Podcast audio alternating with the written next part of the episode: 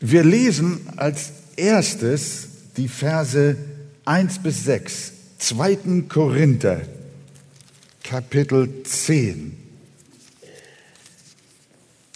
2. Korinther, Kapitel 10, Vers 1 bis 6. Ich selbst aber, Paulus, ermahne euch angesichts der Sanftmut und Freundlichkeit des Christus, der ich von Angesicht zu Angesicht demütig bin bei euch, abwesend, aber mutig gegen euch. Und ich bitte euch, dass ich nicht bei meiner Anwesenheit mutig sein muss, in der Zuversicht, mit der ich entschlossen gegen etliche aufzutreten gedenke, die von uns meinen, wir würden nach dem Fleisch wandeln. Denn obgleich wir im Fleisch wandeln, so kämpfen wir doch nicht nach Art des Fleisches.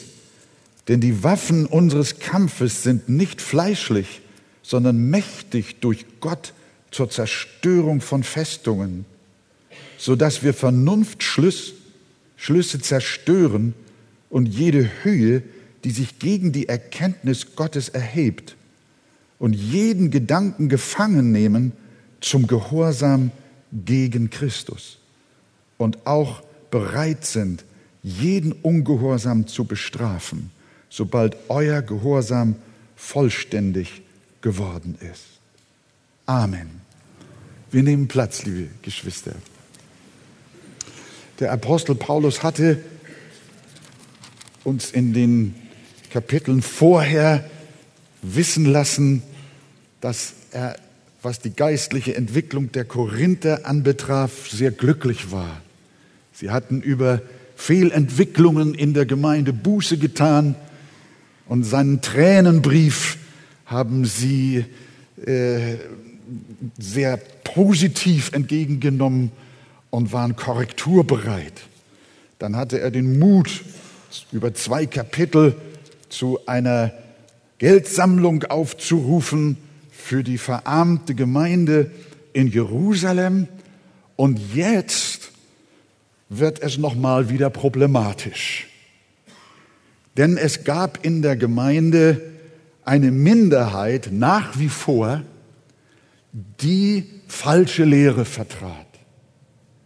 Das waren Leute, die von draußen reingekommen waren, sich aufbliesen und äh, sehr stolz waren und Paulus mies machten und ihn herabwürdigten.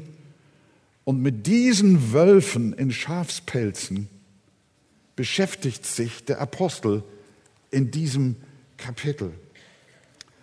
Und wie ihr in Vers 2 seht, war ein Vorwurf dieser Abspalter, Paulus würde im Fleisch wandeln die von uns meinen, wir würden gemäß dem Fleisch wandeln. So haben wir gelesen. Damit wollten sie Paulus unterstellen, dass er niedrige Gesinnungen habe und egoistische Interessen verfolge, dass er sich selbst sucht und nicht wirklich das Wohlergehen der Gemeinde. Und Paulus gibt ihnen jetzt eine klare Antwort und mit der wollen wir uns jetzt befassen. Er schreibt in Vers 3, denn obwohl wir im Fleisch leben, kämpfen wir doch nicht auf fleischliche Weise. Natürlich sind wir im Fleisch. Jesus war ins Fleisch gekommen. Er musste essen, trinken und schlafen. Und so auch Paulus. Aber sein Kampf war nicht fleischlich. Er hat die Gemeinde nicht durch ausgeklügelte Methoden gegründet. Er benutzte auch keine manipulativen Kräfte oder gar Nötigung oder vielleicht sogar Gewalt, um Menschen in Korinth zu Christen zu machen.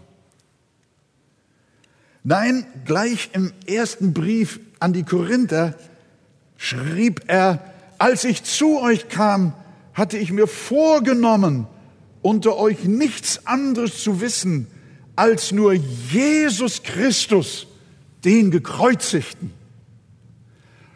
Und weiter, meine Rede und meine Verkündigung bestand nicht in überredenden Worten menschlicher Weisheit, also nicht in fleischlicher Manier, sondern in Erweisung des Geistes und der Kraft, damit euer Glaube nicht auf Menschenweisheit beruhe, sondern auf Gottes Kraft.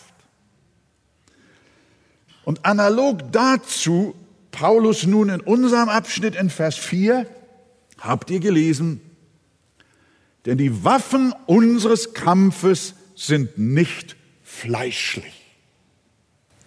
Warum sind die Waffen unseres Kampfes nicht fleischlich? Weil wir es nicht mit Fleisch und Blut zu tun haben. Wir haben es nicht in erster Linie mit Menschen zu tun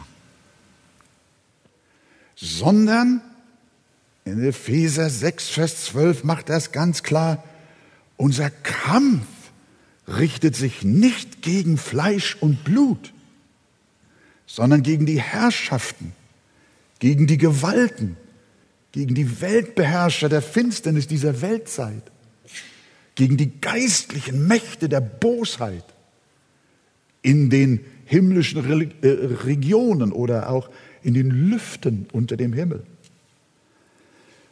Damit sind Satan und seine bösen Geister gemeint, die in der unsichtbaren Welt ihr Unwesen treiben und Menschen mit Gedanken der Finsternis und mit Lügen verblenden und in diesen Menschen Gedankengebäude und, und Festungen von Lügen aufbauen und die Menschen infiltrieren.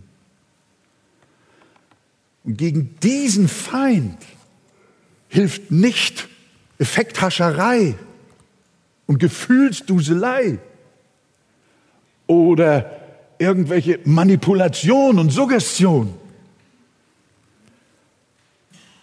Diesen Kampf können wir auch nicht mit Schwertern führen, sondern dieser Kampf kann nur mit geistlichen Waffen gekämpft werden. Und deswegen nochmal, denn die Waffen unseres Kampfes sind nicht fleischlich.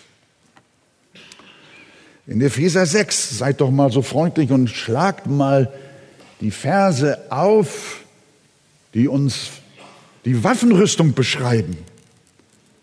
Epheser 6, Vers 13 abwärts. Deshalb ergreift, sagt der Apostel, die ganze Waffenrüstung Gottes, damit ihr am bösen Tag widerstehen und nachdem ihr alles wohl ausgerichtet habt, euch behaupten könnt. Und jetzt, so steht nun fest, eure Lenden umgürtet mit Wahrheit. Wahrheit ist ein Kampfmittel. Die Waffen der Welt sind Lüge, Täuschung, Gerissenheit, Hinterhältigkeit, Heuchelei. Die Waffe des Geistes ist Wahrheit, Ehrlichkeit, Aufrichtigkeit, Licht und nicht Finsternis. Epheser 6, Vers 14. Angetan mit dem Brustpanzer der Gerechtigkeit. Eine weitere nicht fleischliche Waffe für unseren Kampf ist Gerechtigkeit. Die Waffen der Welt sind Ungerechtigkeit, Egoismus, Geldliebe, Veruntreuung, Ausbeutung, Unterdrückung, Diebstahl, Raub und so weiter. Die Waffe des Geistes ist Gerechtigkeit, wie sie in Jesus Christus ist, gepaart mit Liebe und Sanftmut. Die Gerechtigkeit Jesu Christi, die unsere Waffe ist, mit der wir als Brustpanzer ausgerüstet sind, lautet, liebt eure Feinde, segnet die euch fluchen, tut wohl denen, die euch hassen, bittet für die, die euch beleidigen und verfolgen. Das ist keine fleischliche Waffe, eine geistliche. Die Waffen der Welt heißen Rache, Vergeltung. Welch ein Kontrast. Epheser 6, Vers 15. Und die Füße gestiefelt mit der Bereitschaft zum Zeugnis für das Evangelium des Friedens. Unsere Waffe ist das Zeugnis des Evangeliums. Dass Jesus Christus Gottes Sohn ist, dass er ins Fleisch gekommen ist und für unsere Sünden gestorben ist und am dritten Tage wieder auferstanden ist und dass alle, die an ihn glauben, nicht verloren werden, sondern das ewige Leben haben. Das ist das Evangelium vom Frieden mit Gott. Das ist die Waffe unseres Kampfes. Und die Bereitschaft, dieses Evangelium immer und überall weiter zu sagen, das ist unser Schuhwerk. Er sagt, wir sollen ja gestiefelt sein zum Zeugnis. Wie heißt es? Gestiefelt mit der Bereitschaft zum Zeugnis für das Evangelium des Friedens. Und diese Bereitschaft, das Evangelium immer und überall weiter zu sagen, das ist unser Schuhwerk. Das unser, sind unsere Stiefel. Du kannst dir gerne noch bei Zalando online Schuhe bestellen und auch bei Deichmann noch welche kaufen. Alles in Ordnung.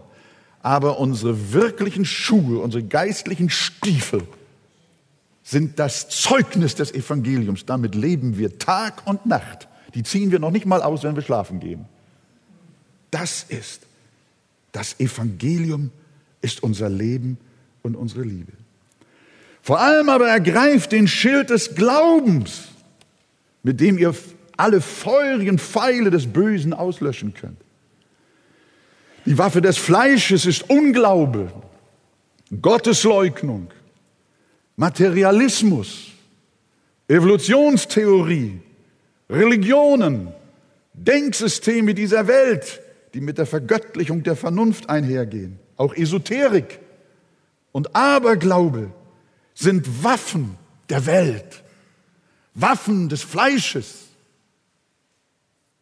Und Paulus sagt, mit diesen Waffen kämpfen wir nicht, sondern wir begegnen diesen Attacken der Welt und des Teufels nicht mit Menschenweisheit, nicht mit Philosophie, nicht mit Argumenten. Nein, Paulus sagt, diesem Ganzen begegnen wir durch Glauben.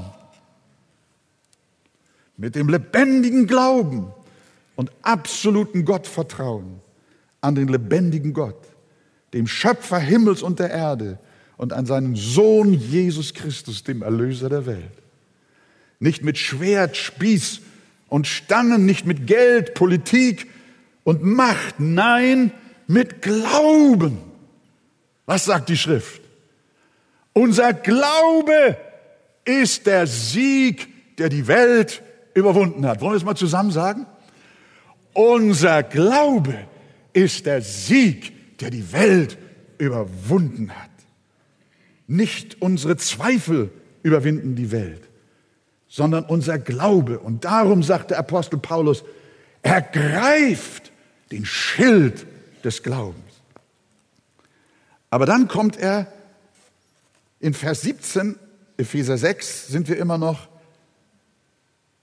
dahin, dass er sagt, und nehmt auch den Helm des Heils. Könnte man mit dem Evangelium gleichsetzen oder der Errettung. Und dann sagt er, und das Schwert des Geistes, welches das Wort Gottes ist. Die Auseinandersetzung Jesu mit dem Teufel in der Wüste fand auf welche Weise statt? Hat Jesus ein Schwert gezogen?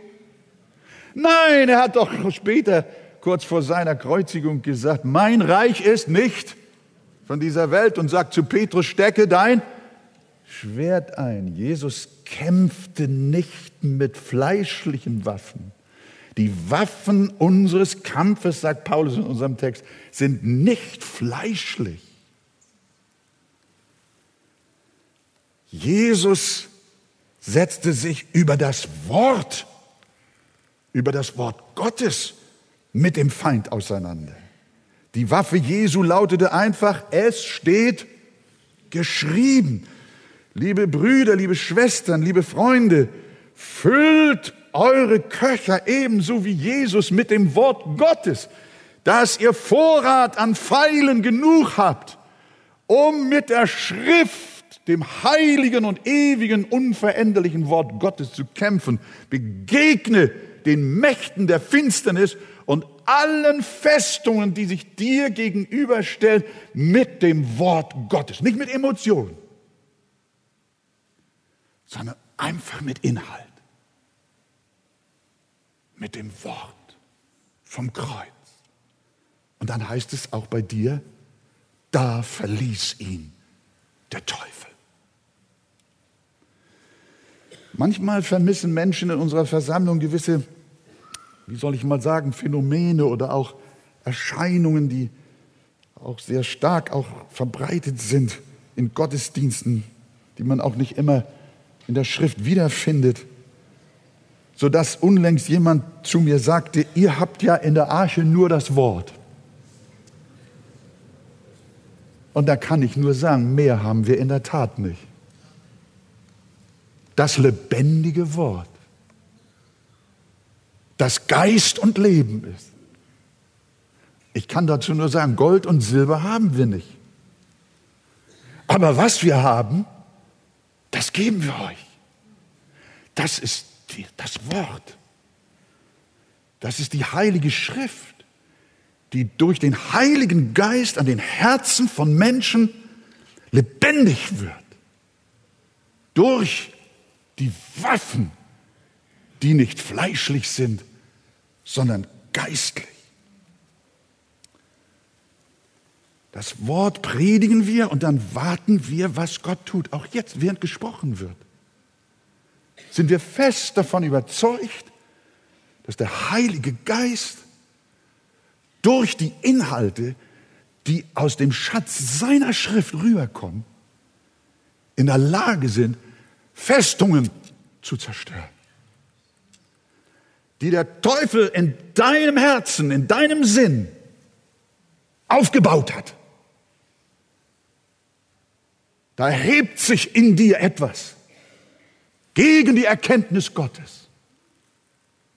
Aber da sind Waffen, das ist Wahrheit, Gerechtigkeit, Glaube, Evangelium, das Wort Gottes.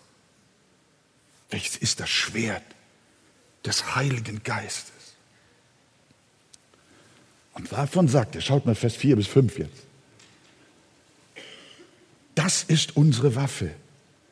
Und die ist mächtig durch Gott zur Zerstörung von Festungen, sodass wir Vernunftschlüsse zerstören und jede Höhe, die sich gegen die Erkenntnis Gottes erhebt und jeden Gedanken gefangen nehmen zum Gehorsam gegen Christus.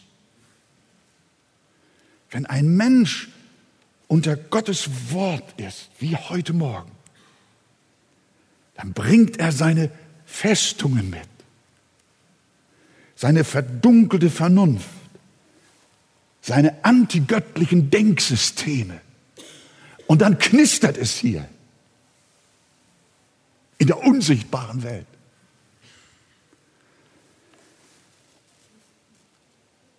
Seine von Sünde gesteuerte Natur bringt er mit.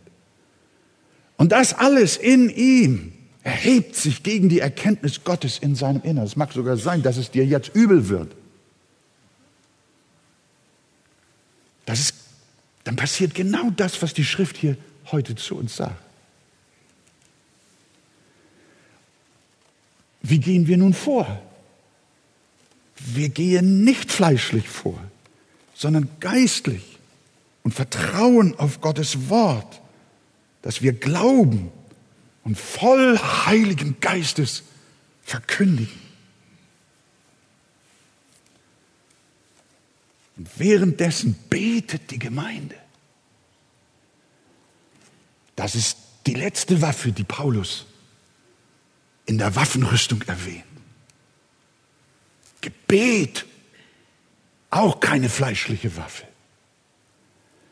sondern eine geistliche Waffe. Da ist einer, der sagt das Wort von Gott. Und da sind andere, beten im Heiligen Geist. und Festungen werden zerstört. Unglaube geht kaputt. Lebendiger Glaube entsteht durch diesen geistlichen Kampf. Wenn wir nun menschlich vorgehen und auf die Kraft von Redegewandtheit, Gefühlsseligkeit, Kunst oder andere Effekte setzen, dann kann es sein, dass wir möglicherweise viele Menschen ziehen, viel mehr als hier. Aber es wird durch fleischliche Waffen keine Festung geknackt, kein gedankliches, finsteres Bollwerk zerstört. Das geschieht nur durch die Waffen des Geistes, welches ist das Wort Gottes, das Evangelium. Deswegen, ich schäme mich des Evangeliums von Christus nicht. Es ist Gottes Kraft zur Errettung. Jeremia sagt schon vom Herrn her, ist mein Wort nicht wie ein Feuer, spricht der Herr, und wie ein Hammer, der Felsen zerschmeißt? Paulus wusste, wovon er spricht. Als er auf dem Wege nach Damaskus war, da hat er Festungen gehabt, in denen er sich verschanzte. Aber Jesus sprach von Licht erfüllt. Nur ein Wort. Ich bin Jesus, den du verfolgst. Und dieser Mann kapitulierte.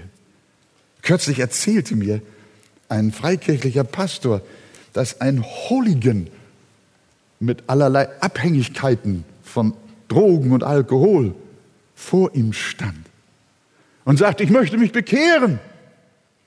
Wie kommst du dazu, dich bekehren zu wollen?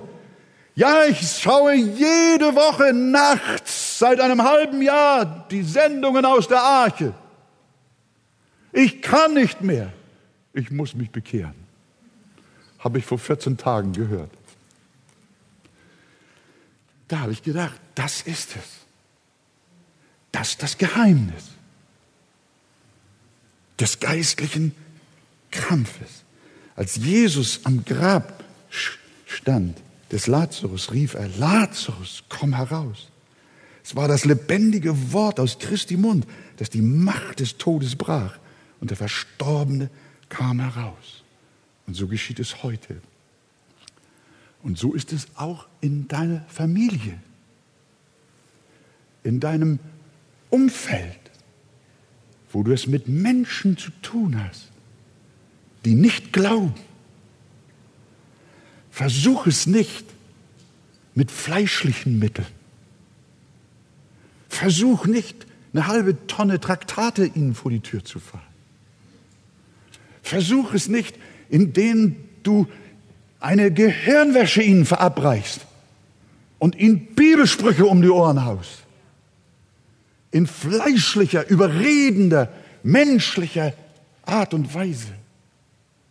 Sondern die Bibel sagt uns auch, dass Frauen, die mit ungläubigen Männern zusammenwohnen, durch ihren Wandel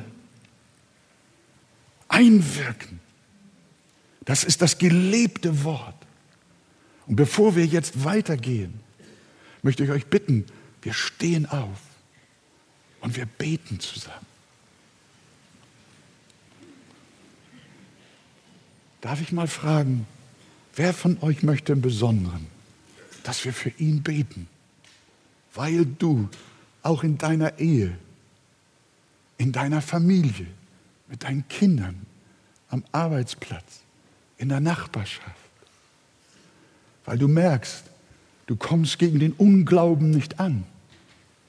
Du kommst gegen die Festungen und die Vernunftschlüsse der Menschen nicht gegen an.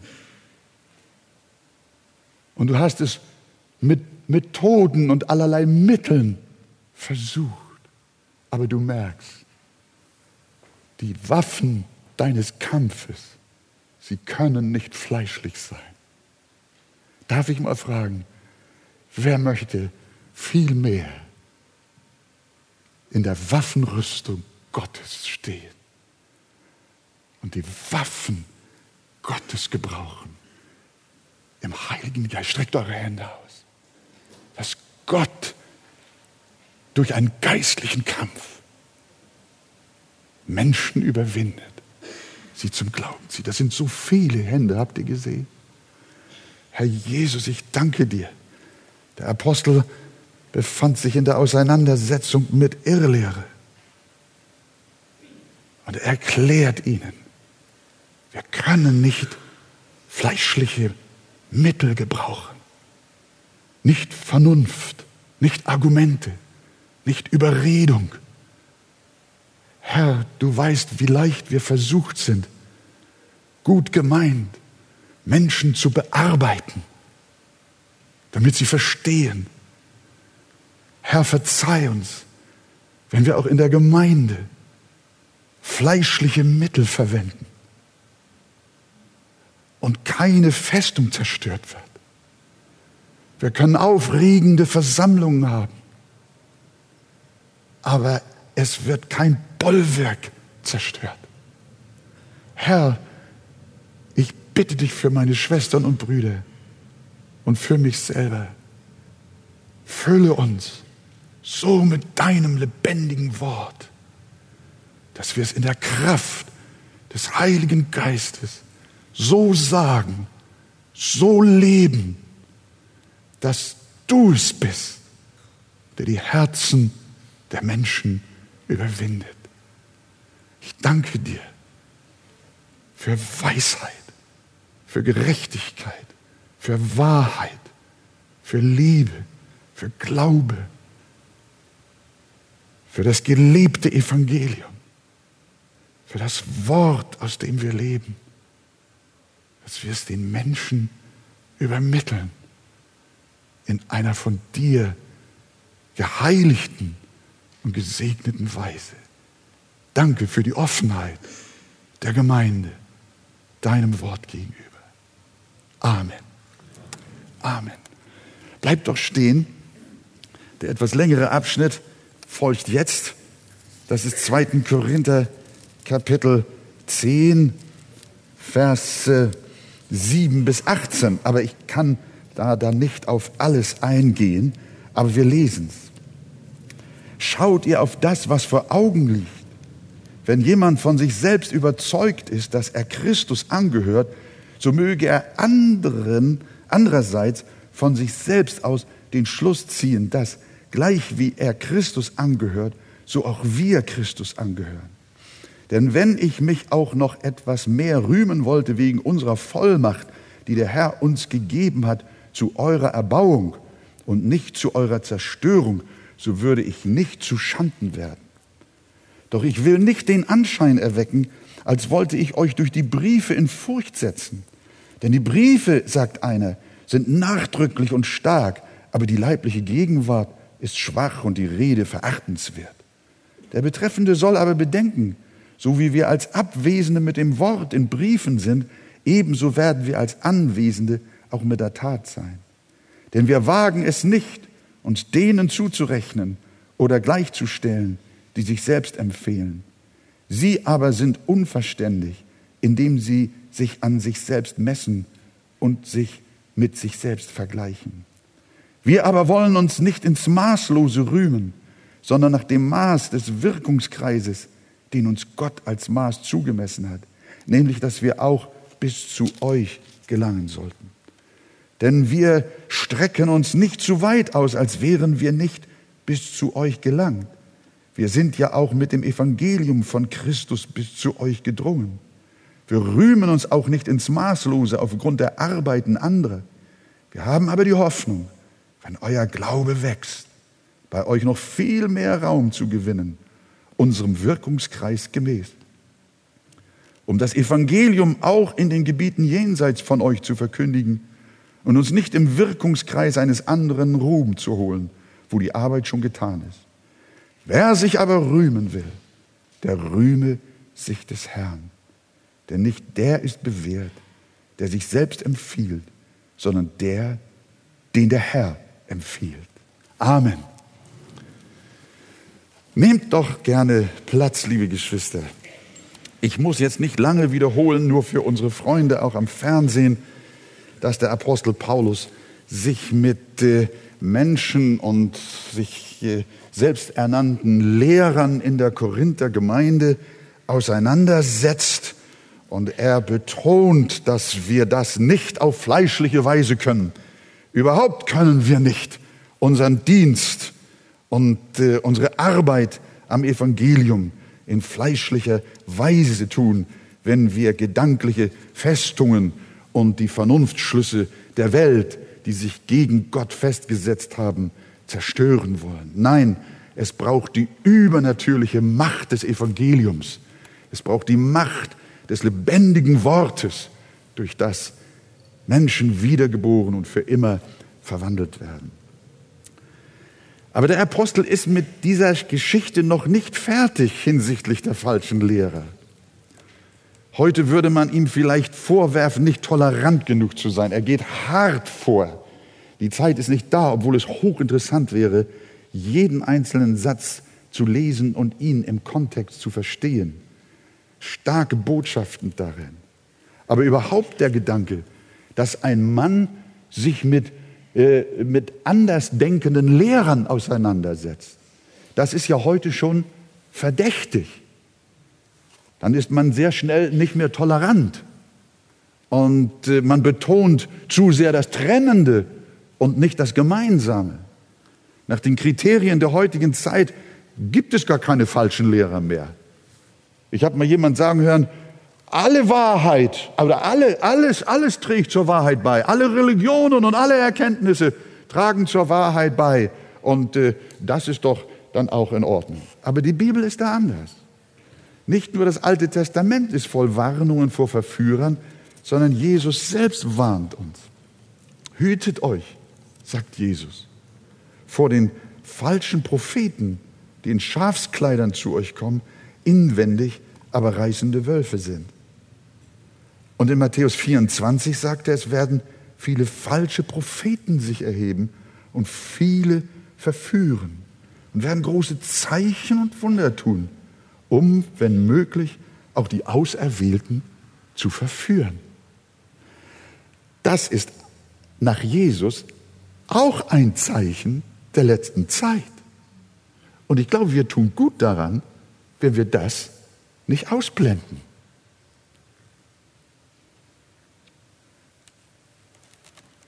Paulus hat diese Warnungen seines Herrn ernst genommen. Und ein Zeichen dieser falschen Propheten war, wie wir dann nächsten Sonntag in Kapitel 11, Vers 4 lesen, er wirft ihnen vor, ein anderes Evangelium zu verkündigen, obwohl kein anderes Evangelium ist. Aber er zeigt in unserem Text auch andere Anzeichen ihrer falschen Art. Ganz kurz. Sie sprachen Paulus ab, überhaupt zu Christus zu gehören. Das war der Hammer. Schaut mal Vers 7, den zweiten Teil. Habt ihr es? Vers 7.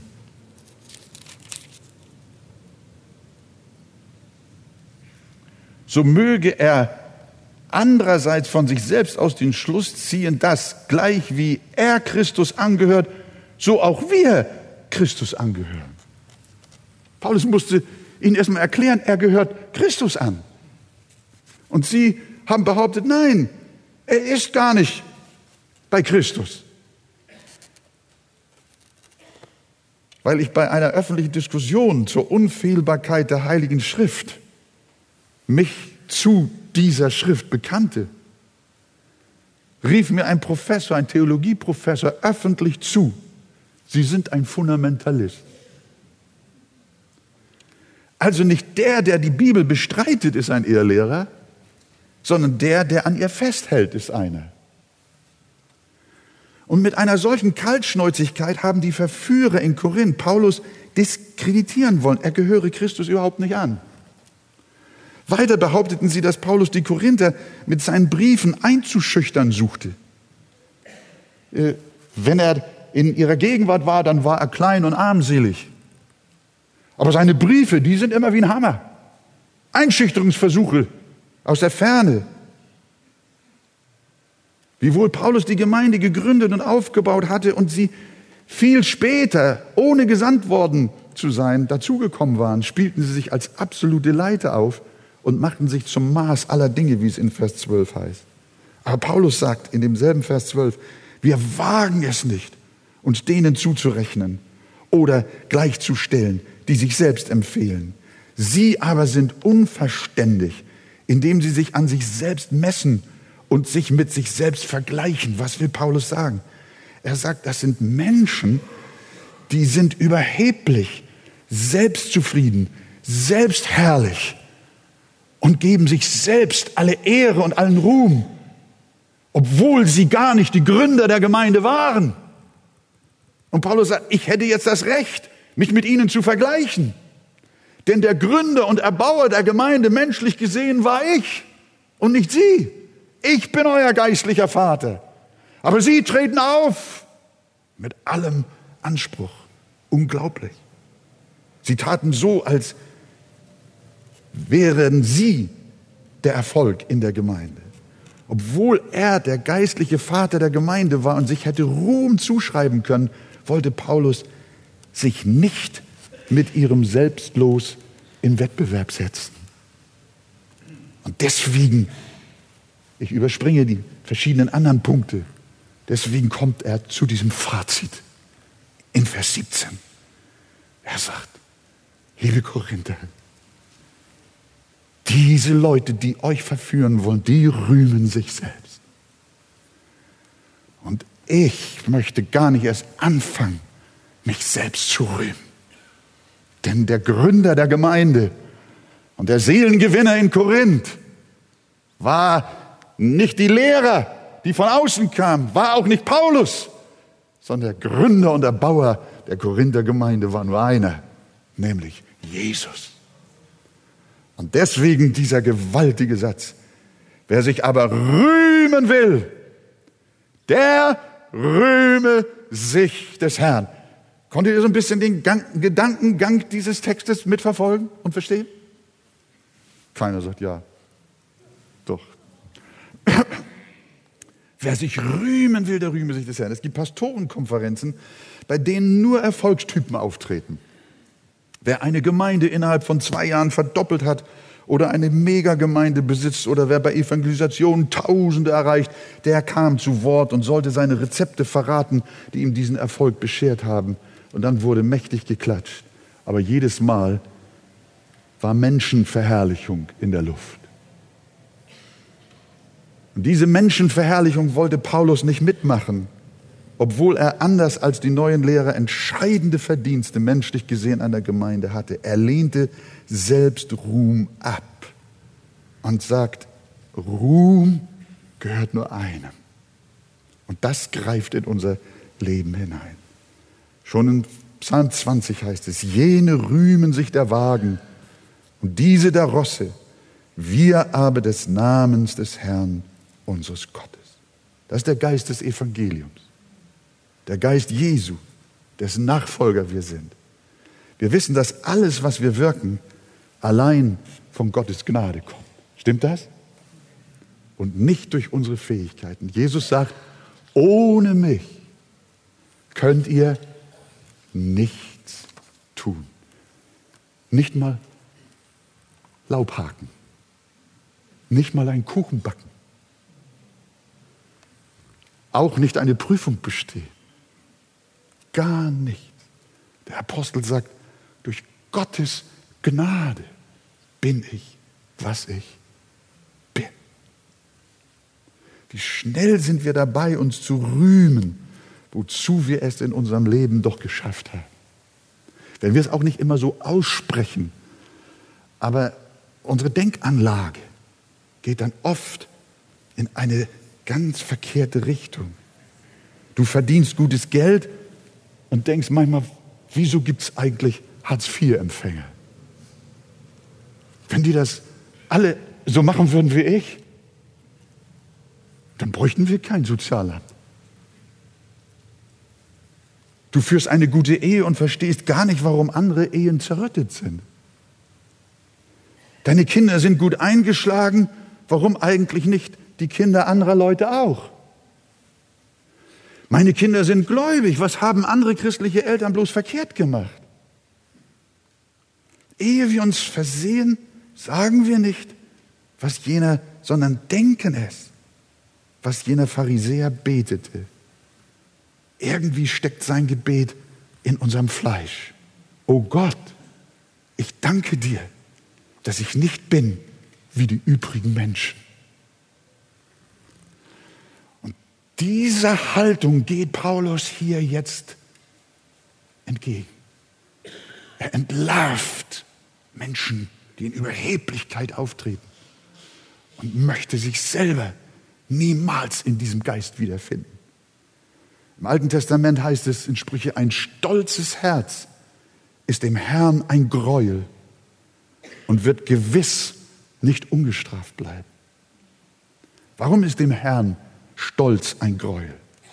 Weil es sich etwas anzieht, was ihm nicht zusteht. Ein stolzes Herz zieht sich Ehre an, die aber Gott gehört, von dem wir alles empfangen haben. Wenn wir so tun, als hätten wir uns gewisse Dinge selbst zu verdanken, dann lügen wir. Dann rauben wir Gott die Ehre. In Jesaja 42 lesen wir Vers 8. Ich, der Herr, das ist mein Name. Ich will meine Ehre keinem anderen geben, noch meinen Ruhm den Götzen. Das ist der Bogen, den Paulus hier schlägt. Liebe Korinthergemeinde, ihr werdet Schiffbruch erleiden, wenn ihr diesen Geist des Stolzes und der Selbstherrlichkeit in eurer Gemeinde zulasst. Und darum haben die Reformatoren ja recht gehabt, wenn sie predigten Soli, Deo Gloria. Auf Deutsch. Gott allein gebührt die Ehre. Die fremden Lehrer in Korinth gaben sich selbst den Gemeinderuhm. Paulus machte geltend, dass er menschlich gesehen sich ihnen mehr als gleichstellen kann. Aber er verzichtet darauf und sagt, wer sich rühmen will, der rühme sich des Herrn. Und das, glaube ich, ist auch die Sehnsucht Gottes für dein Leben, für dein Herz, dem Hoffärtigen widersteht Gott, aber dem Demütigen gibt er Gnade, ihr Lieben. Und ich denke manchmal an dieser Stelle, äh, ist es eigentlich recht, wenn wir auch oft in unserer Sprache so vorgehen und sagen, ich bin stolz auf meine Familie? Das kommt manchmal auch so in den Redewendungen von Gotteskindern vor. Ich weiß, ihr meint das nicht stolz. Aber wenn ihr es nicht stolz meint, warum sprecht ihr denn? Ich bin stolz. Ich würde das, ich habe mir persönlich angewöhnt, eine solche Formulierung in meinem Wortschatz nicht mehr zuzulassen. Ich bin stolz auf meine Kinder. Ich bin stolz auf meinen Pokal. Das geht so rein. Wisst ihr nicht, dass Stolz die Ursünde des Universums ist? Damit begann die Katastrophe. Und Luzifer musste aufgrund seiner Überhebung die Herrlichkeit Gottes verlassen. Lasst uns doch viel lieber sagen, ich danke Gott für meine Familie. Und wenn du nicht immer das Wort Gott vielleicht auch unnötig im Munde führen willst, sag einfach, ich bin dankbar für meine Kinder. Ich bin dankbar, dass ich das Abitur schaffen konnte. Ich bin dankbar, dass mir das gelungen ist und jenes. Das kommt hier. Wer sich rühmen will, der rühme sich des Herrn der rühme sich des Herrn. Auch die Errettung ist ganz aus Gnade. Den Punkt würde ich gerne noch anschließen und dann zu Ende kommen. Die Errettung wird leider oft so verstanden, als müsse der Mensch zuerst eine Entscheidung treffen. Natürlich muss er eine Entscheidung treffen. Aber wir dürfen die menschliche Entscheidung nicht in eine in ein falsches Ursache- und Wirkungsprinzip reinstellen.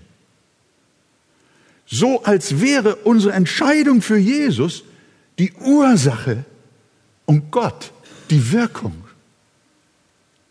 Sondern wir müssen lernen und verstehen, dass auch schon unsere Entscheidung für Christus Gnade war. Wenn Gott sich deiner nicht erbarmt hätte, hättest du nicht wollen können. Das ist der Grund, weshalb der Apostel Paulus auch sagt im Römerbrief, so liegt es nun nicht an dem, der da will, Luther übersetzt, so liegt es nicht an jemandes Wollen oder Laufen. Und weil er so gut will und so gut läuft und sich so gut bemüht und so gut bereit ist, darum ist Gott dir gnädig. Und diese Theologie, die will so verstanden werden, als würden wir Menschen die Gnade freisetzen durch unser Verhalten. Aber die Wahrheit ist, dass nicht wir die Gnade freisetzen, sondern die Gnade setzt uns frei. Dass wir eine heilige Neigung bekommen und zu Christus uns hinziehen lassen. Deswegen auch die Worte der Herrschaft, doch Gott ist es, der beides schafft. Das Wollen und auch das Vollbringen. Es ist das, wenn wir das nicht verstehen, dann rauben wir Gott die Ehre. Wir kooperieren in unserer Errettung nicht mit Gott zusammen. Wenn der Mensch seinen Teil erfüllt hat, dann erfüllt Gott seinen Teil. Das würde nicht nur Errettung durch Werke bedeuten, sondern auch, dass Gott seinen Ruhm mit den Menschen teilen müsste. Wenn zwei zusammen kooperieren und es kommt was Gutes dabei raus, dann gehört beiden, die kooperiert haben, die Ehre. Und damit wir das Evangelium nicht so irrig verstehen, wie es leider heute vielfach verstanden wird, darum ist die herrliche Lehre von Gottes Gnadenwahl und Gottes Erwählung gegeben. Und Jesus sagt, nicht ihr habt mich erwählt. Nicht ihr habt euch für mich entschieden, dass ich euch annehme, sondern ich habe mich für euch entschieden und habe euch willig gemacht, durch meine Gnade mich zu suchen und mich zu bekehren und, und, und euch zu bekehren. Nicht wir waren die Ursache und Gott die Wirkung. Und deshalb gehört auch unsere Errettung ganz allein die Ehre dem Herrn. Zu 100 Prozent. Und hört mal, im ersten Korinther, das war der erste Korintherbrief, da schreibt Paulus etwas über die Erwählung. Das Törichte der Welt hat Gott erwählt. Das Unedle der Welt und das Verachtete hat Gott erwählt. Und was nichts ist. Warum hat Gott erwählt? Warum erwählt Gott überhaupt? Sollten wir nicht besser uns selber erwählen? Nein. Gott sagt, ich habe nach meinem freien Wohlgefallen selbst erwählt. Und warum? Warum? Welche Begründung gibt Gott an? Damit sich vor ihm kein Fleisch rühme. So geht der Vers zu Ende. Wenn wir eines Tages in der Herrlichkeit sind, dann wird niemand sagen vor Gott, Herr, ich bin hier, weil ich mich so gut für dich entschieden habe. Es wird niemand sagen, ich bin hier, weil ich dir Bereitschaft entgegengebracht habe. Sondern wir werden alle niederfallen auf unser Angesicht und sagen, dass ich hier bin, hat mit mir gar nichts zu tun, sondern es ist Gnade um Gnade. Es ist Erbarmen um Erbarmen. Und wer sich rühmen will, der rühme sich des Herrn. Sagt ihr Amen? Halleluja. Und in dieser Demut, da dürfen wir vor Gott sein. Wir empfangen alles aus seiner Hand. Darum das Wort des Paulus, das er ja schon aus dem, im Alten Testament gefunden hat, Jeremia 9, Vers 23. Wer sich rühmen will, der rühme sich des Herrn. Wir stehen auf und sagen es mal gemeinsam. Wer sich rühmen will, der rühme sich des Herrn. So, die Seite ruft jetzt mal darüber und die andere Seite schweigt. Wer sich Habt ihr das verstanden? Nein. Also nochmal.